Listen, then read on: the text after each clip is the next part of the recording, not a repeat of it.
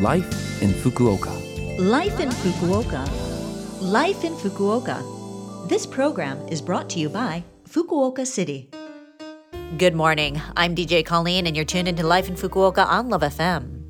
This program is only a short program, but it's a chance to share information on how to live in the city more comfortably, as well as give you ideas for things to do and share other lifestyle information. Life in Fukuoka is on every Monday in English with me, Colleen, so be sure to tune in. Life, in Fukuoka. Well, you know it's coming up on the holidays here when you start to see strawberries in the supermarket. Actually, they start showing up as early as mid November in some places, but as we really start feeling the holiday spirit and head into December, it's nearly impossible to miss those rows of red, shiny fruits. The actual season for strawberries that are grown outside is from April to June.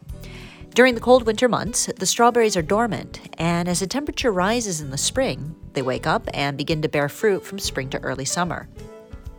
However, the technology to create a spring like environment in greenhouses has become widespread, making it possible to harvest strawberries in November and December. It seems this was all thought up in order to be able to harvest high quality strawberries in the winter season, in line with Christmas, when the demand for strawberries skyrockets. In Fukuoka Prefecture, a strawberry called amaou has become rather famous. The name comes from the beginning of the Japanese words amai, marui, oki, and umai, which means sweet, round, big, and delicious. In English, that would sound like Srobide, I guess. So, Amaou is a much better name for sure, and it's actually an original Fukuoka Prefecture strawberry. One fruit is about twice the size of a regular strawberry, and it has an exceptional flavor. Its a cute, round shape and its rich taste um, are actually the secrets behind its popularity. Hopefully, I can get my hands on some amaou at a reasonable price this season. I've been taking baking classes and I've promised Christmas cakes to a few people this year. Life in Fukuoka. Well, now I have some information from Fukuoka City. Over the New Year's holiday, there's a few changes to ward office consultation hours and the days on which you can put out the garbage. For ward offices and the Health and Welfare Center, please be aware that these places will be closed from Wednesday, the 29th of December to Monday, the 3rd of January. The last day they'll be open in 2021 is Tuesday, the 28th of December.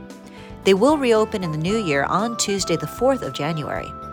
In the days before and after the New Year holidays, the ward office consultation counters will be busy, so make sure you give yourself plenty of time when you go there. Also, from Friday the 31st of December to Monday the 3rd of January, please do not put your garbage out for pickup. Burnable garbage can only be put out on your area's scheduled garbage day up to Thursday the 30th of December, and then after Tuesday the 4th of January. For non burnable garbage in glass and PET bottles, if Sunday, January 2nd is your regular day to put them out, instead, they can be put out beforehand on Thursday, December 30th. For areas where Monday, January 3rd is a regular pickup day, garbage will be picked up instead on Friday, January 7th. Also, applications to pick up for oversized garbage will be stopped between Wednesday, December 29th to Monday, January 3rd, so please be aware of that. And Fukuoka City wants you to enjoy your winter holidays safely and enjoyably, and so they have a few tips to share.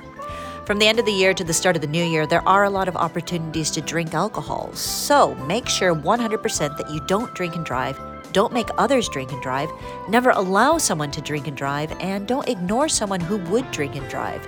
Even cycling after drinking is against the law. And it's important to remember that even the next day you might have some alcohol in your system or will be hungover. And in that case, even if you think you only have a little bit of alcohol left in your system, it doesn't mean you should drive because you shouldn't. Also, every year, the end of the year sees more and more traffic accidents. If you're out late at night, make sure you're wearing bright or reflective clothes that are easy for drivers to notice. And if you are driving, make sure you turn your headlights on earlier in the evening. Next, we have a warning for you about bag snatching incidents. There have been a number of these crimes from the evening to midnight in places where there are few people around. A lot of these incidents have occurred with criminals riding motorbikes and snatching bags as they pass by.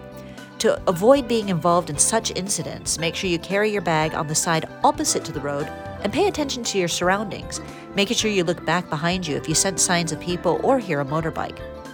Protect yourself and the things that are important to you, and have a safe and enjoyable winter holiday. Life in Fukuoka. Well, that was quite a lot of information about putting out the garbage at the end of the year on today's Life in Fukuoka. So, if you want to hear all of that information again, You can as a podcast, and you can also see the contents of the program if you visit the Love FM website and find this program's page. Have a great Christmas if you're celebrating this Saturday, and uh, I've got some Christmas cake work to do this week. I'm sure I'll be all sugared out by the end of it.